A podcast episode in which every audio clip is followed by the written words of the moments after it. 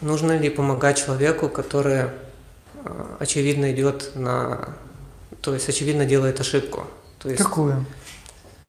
Ну, предположим, там человек, не, ос- я, насколько считаю, неосознанно, допустим, там употребляет чрезмерно алкоголь, допустим.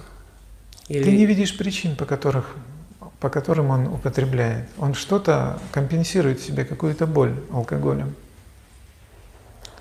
Причину этой боли он сам не может найти, и ты тоже не знаешь. Ты считаешь, что это неправильное действие, а у него нет другого варианта. Ему плохо, и он каким-то образом это компенсирует себе. Это не является решением, потому что плохо все равно остается. Оно временно облегчается, а причина не обнаружена. Он в неведении, и ты в неведении. Тогда чем ты можешь ему помочь? Сказать ему не пей не является рекомендацией вообще. То есть ты не являешься ответственным за его употребление. Ты можешь испытывать сожаление по этому поводу, что он в такой ситуации, но ты не видишь причин. Поэтому ты не можешь давать ему рекомендации. Иначе ты становишься выше его, словно ты праведник, а он грешник. Понимаешь? А это не так. Да, в этом и заключается вопрос. То есть имеем, имеет ли, допустим, родной человек право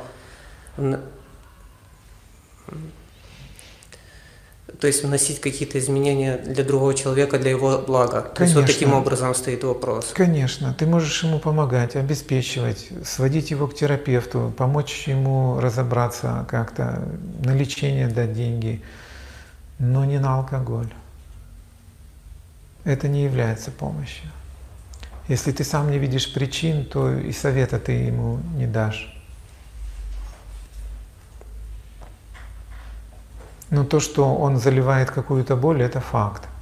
И он не знает, что с ней делать. У него есть какая-то слабость, и как ее превратить в силу, он не знает. Он в растерянности. И поэтому из этой растерянности он не может долго это чувствовать, он просто облегчает себе периодически состояние, вот и все.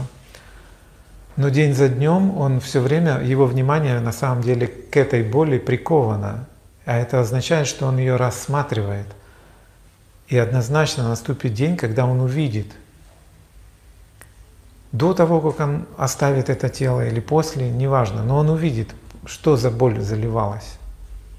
Когда к нему придет это осознание, то больше его не надо будет останавливать или уговаривать. Он сам прекратит, поймет, вот что надо было сделать, вот какой силы мне не хватает.